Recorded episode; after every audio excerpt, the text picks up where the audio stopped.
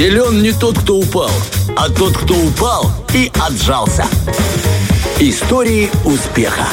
Обожаю просто историю успеха людей знаменитых, которые, знаешь, проходили через свои трудности, и ты сегодня, когда читаешь их, думаешь, ну, в принципе, у меня все может получиться. Раз люди из таких ситуаций выбирались, то у тебя, э, дорогой слушатель, сто процентов получится. Просто нужно взяться в кулак, да собраться там в кулак свой, главное, не чужой, и, и пойти дальше. Итак, сегодня я хочу рассказать о истории успеха Говарда Шульца, э, человека, который создал э, всемирную известную сеть кофеин Starbucks все знают, я никогда не пробовал кофе там, честно, но мне теперь хочется, теперь охота. Я теперь, знаешь, понимаю, когда бы мне попробовать ты это. знаешь, мне успеть. кажется, уровень кофе именно кофеин возрос настолько, что ты сейчас большой разницы между Старбаксом и кофейней, которые ты можешь найти в, любом, в любой части нашего города, особо не почувствуешь. Ну, бренд есть бренд, но есть домашний Starbucks, поэтому, в принципе, да, даже да, неплохо.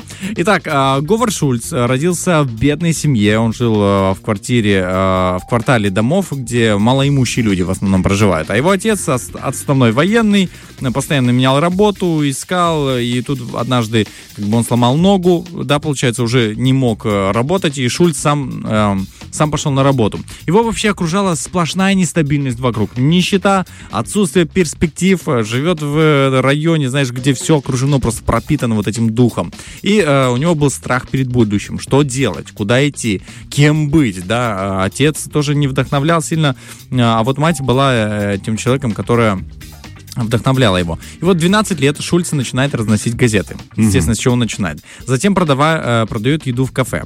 А потом в 16 лет работал с мехом, растягивая шкуры, обрабатывая шкуры.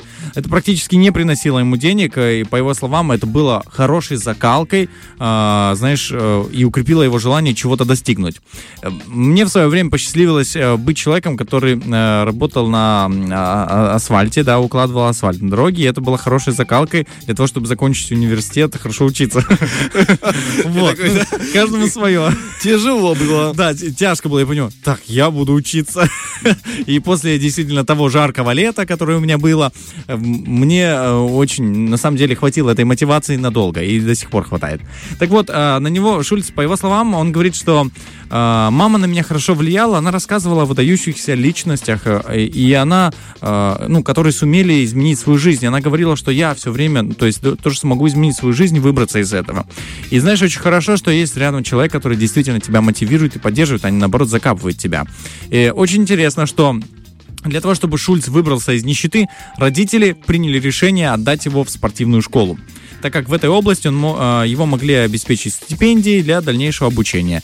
Uh, идея сработала. Шульц, конечно, uh, не был звездой спорта, uh, особых каких-то спортивных успехов у него вообще не было. Он занимался футболом, но ему дали спортивную стипендию. Он смог поступить э, в Мичиганский университет, а после университета он смог устроиться на хорошую работу в компании Xerox. Угу. Всем известная компания. А После его заметила шведская компания, я не знаю, как она называется, но она а, ну, там, короче, они производили а, товары из пластика. И Шульца взяли туда работать, и после он стал вице, даже вице-президентом этой компании. Представляешь, до чего дорос. Ничего себе. Но э, он, знаешь, вице-президент это еще ничего не означает. Все равно он искал себя, он не собирался работать на какой-то должности. И после этого он э, встретился как э, вице-президент с одним из директоров э, компании Starbucks, ну, с одним из владельцев. Потому что они занимались распространением пластиковой посуды и так далее. И как раз для, для кафе нужно было это. И когда он увидел этот Starbucks, он говорил, слушайте, возьмите меня на работу. Я брошу свой пост вице-президента, возьмите меня на работу, я хочу к вам. Я не знаю, что его потянуло. Я искал в его биографии, что именно стало вот этой, знаешь, ноткой притяжения, я не знаю, силой притяжения. Так и не нашел, к сожалению. Вот с чего Может, просто кофе. Должность. Ну что, кофе Может, он мало. так хотел распространять это дело, он увидел в этом перспективность. Потому что, насколько я знаю, Starbucks тогда это было местечковое кафе, которое да. не очень было популярно, находилось на таком среднем уровне, и он подумал, блин, будет классно, если это будет везде, это будет франшиза, это будет сеть. Ну, такая мысль у него глобальная. Я, я, ну, может, он так и подумал, по твоим словам. Он увидел, что Starbucks продает просто кофе э, в ну, в пакетиках, да, вот это вот, чтобы Да, да, люди это- покупали, дома заваривали, да, и чай, специи и так далее. Все, что угодно, в принципе, да, связанное с вот этим вот э, кафетерием. Так вот, Шульцу понравилась эта компания, он целый год уговаривал владельцев взять его на работу. В итоге они согласились, он бросил свою работу вице- пре- вице-президента, э, хотя там хорошие финансовые условия ему предлагались, но все равно он бросил все и приехал в Сиэтл. Такой небольшой город относительно.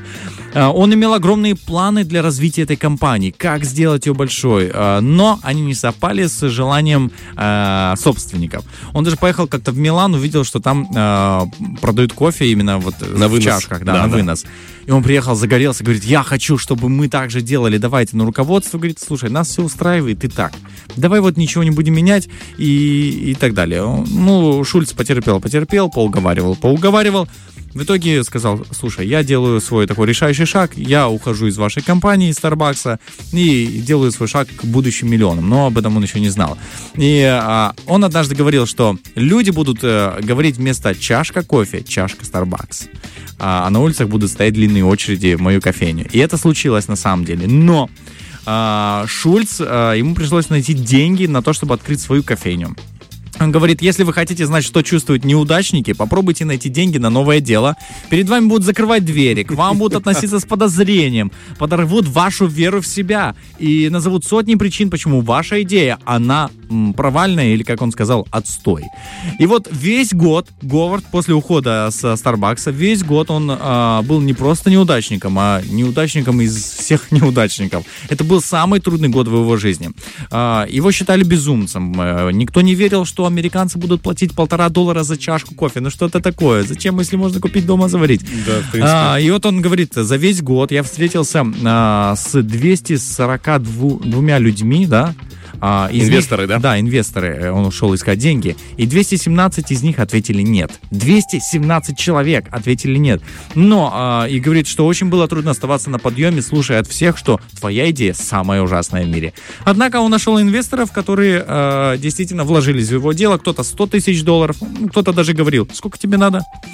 Ну, 100 тысяч долларов, да, сейчас, сейчас напишу чек, написал. Но, ты понимаешь, чтобы дойти до этого человека, ему пришлось, ну, пройти как минимум через сотню отказов точно. Потому что я сомневаюсь, что первой сотне оказался тот, кто, о, давай я тебе сразу дам все деньги, иначе смысл было идти Ну, мне дальше. кажется, у него был повод для уверенности. Во-первых, я смотрю, он человек в принципе пробивной. А во-вторых, он видел уже рабочую схему в Италии. Он говорит, это уже, он говорит, это уже есть. Почему бы не перенести к нам? В чем Понимал, проблема? что люди Поэтому везде. тут, да, у него был плацдарм для уверенности. И вот, кстати, одним из э, человеков, э, людей, который поспособствовал эту плацдарму неуверенности, это Билл Гейтс, который вложился в его э, бизнес, он стал одним из инвесторов.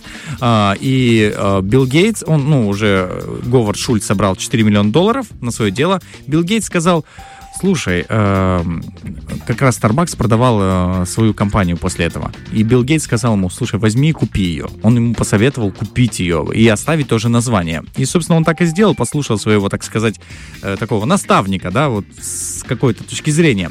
И вот э, сегодня, да, Starbucks, мы знаем, что всемирно известная сеть, а 32 тысячи заведений на сегодняшний день есть у этой кофейни. 75 государств мира, ну, просто, в которых есть, и можно попробовать это, этот кофе, да, или, ну, я не знаю, даже не кофе, а просто это бренд, бренд чашки, Ну да, да, бренд да, и так да. далее.